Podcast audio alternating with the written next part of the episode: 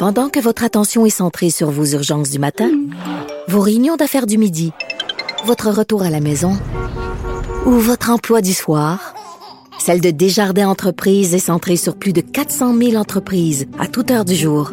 Grâce à notre connaissance des secteurs d'activité et à notre accompagnement spécialisé, nous aidons les entrepreneurs à relever chaque défi pour qu'ils puissent rester centrés sur ce qui compte, le développement de leur entreprise. Culture et société. Bonjour Anaïs. Allô, messieurs. Je suis assez content de ton premier sujet parce que tu vas m'expliquer quelque chose. Vas-y. Moi, depuis le début de la pandémie, j'ai vu, je pense que je les ai vus tous, là, les, les vidéos de Damien Robitaille. Je le trouve excellent. Ben Euh, c'est un divertissement. Mais je veux dire, il a commencé, euh, je pense qu'il a commencé au mois de mars ou au début avril, je sais pas quand. Mhm. Pourquoi il y a un buzz depuis 24 heures? Pourquoi tout le monde parle de lui? Qu'est-ce qui s'est, passé? Qu'est-ce qu'il a fait? de- Il y a quelque chose qui m'échappe. Pourquoi on n'en parlait pas, mettons, le 8 juin, le 13 juillet? Pourquoi on en parle là? En fait, on en a parlé un peu ici Oui. et là, Mario de Damien Robitaille, comme tu dis, qui a fait presque à tous les jours. Il à une chanson 137, donc il reprend des chansons. Et là, lui, il Sont joue euh, du piano d'une main, chante, Ah. joue d'un autre instrument avec son pied, euh, fait du bruit. Je vais faire entendre un extrait de Pom Pom de Jam et je vais t'expliquer après qu'est-ce qui s'est passé.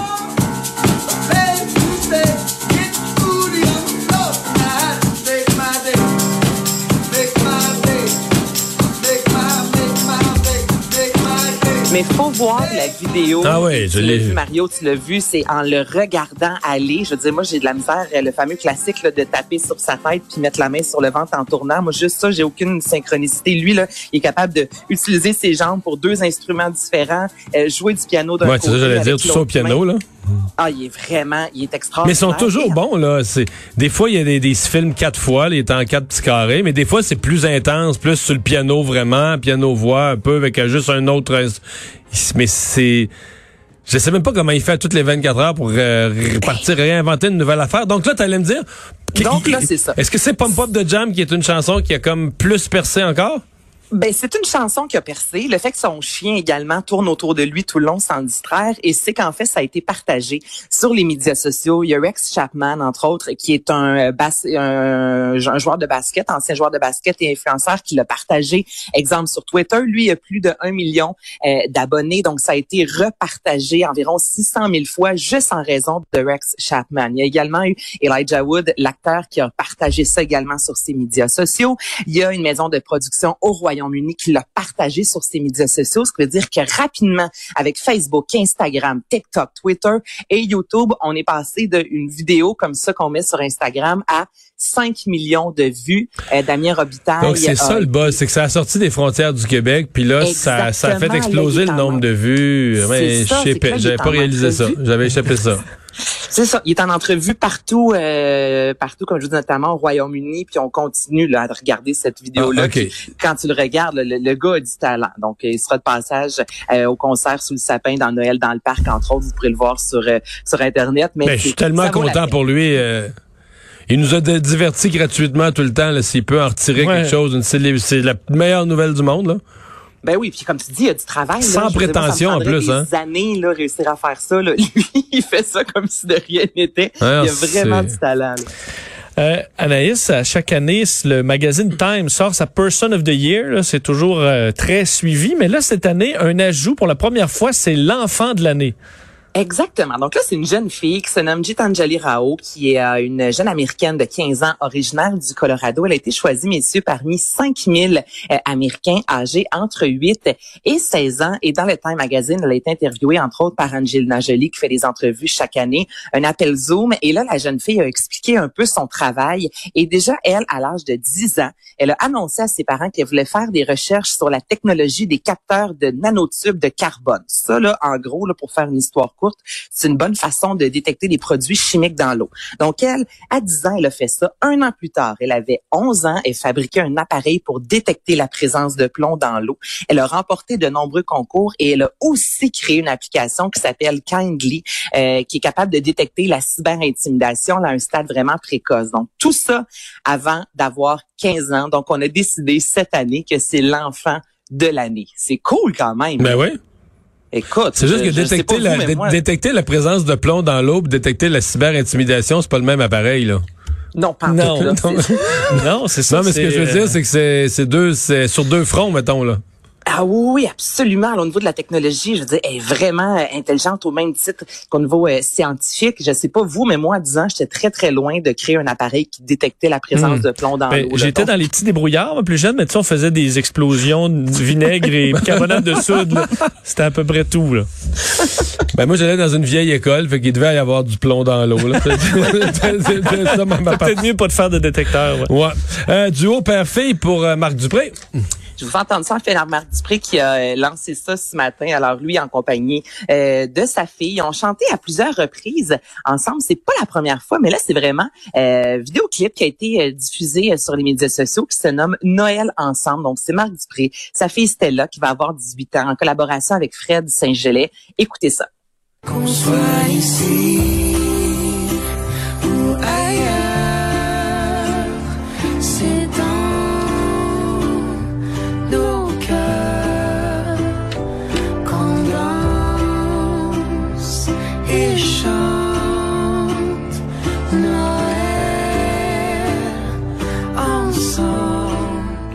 Donc, ça a été lancé ce matin, et c'est déjà en mi-journée, là, je vous dirais. là. donc, j'ai regardé ça il n'y a pas si longtemps. C'est le numéro un euh, des chansons euh, vendues présentement au Québec. La chanson qui est disponible notamment sur euh, Cube Music. Donc, euh, on se met en mode Noël tranquillement, pas vite. Mhm. Mais Noël. Noël ensemble, c'est pas mauvais, mais ça peut, on pourra faire une autre version de Noël en bulle?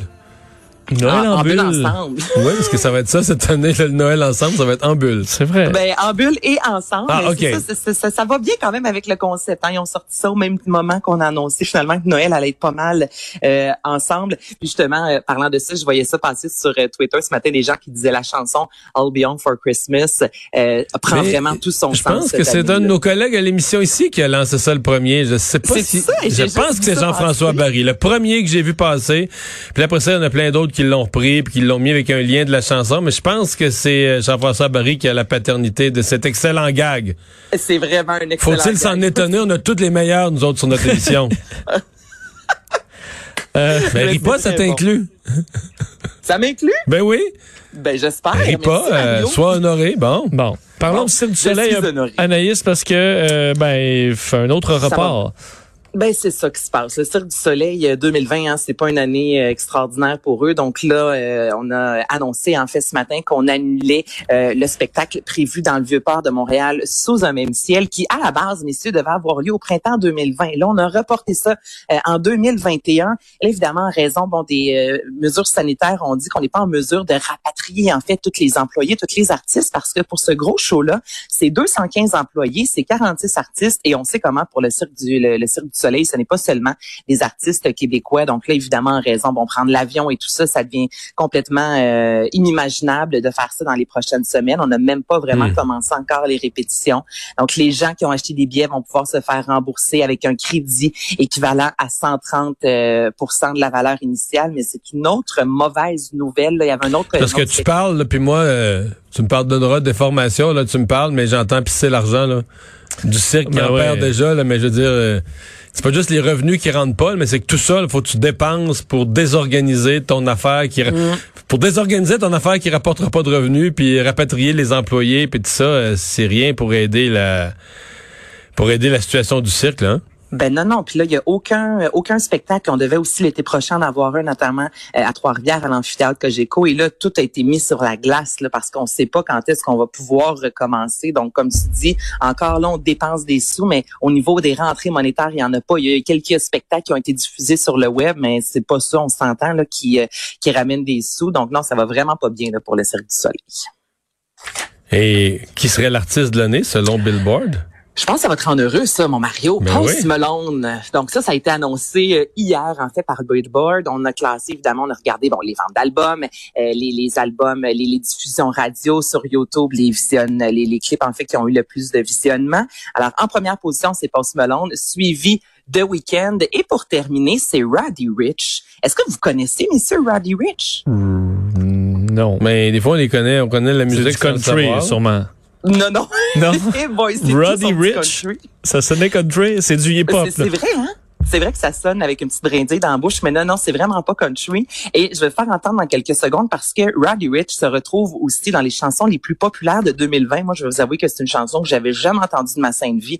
Alors, dans les chansons aussi les plus populaires, selon le Billboard, en première position, ça, Vincent, c'est pour toi, c'est The Weeknd avec Blinding Lights.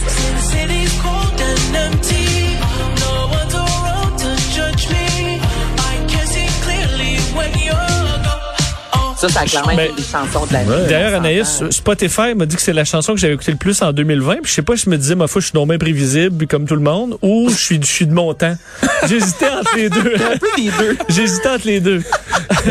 Est-ce que t'es un- un suiveux ou bien est-ce que t'es vraiment jeune pour ton âge? Exact. Je suis pas, j'ai pas Ah. décidé encore.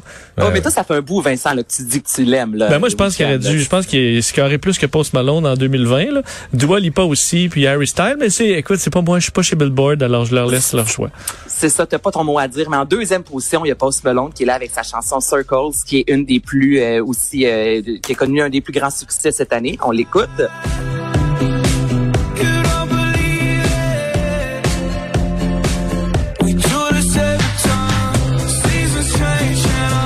Et pour finir, je vais vous faire entendre cette fameuse chanson-là de Roddy Rich, qui est The Box, qui est une des chansons, c'est la troisième qui a connu le plus grand succès cette année d'un artiste que je connaissais pas, d'une chanson que je connaissais pas, et ça me rassure de savoir que vous aussi.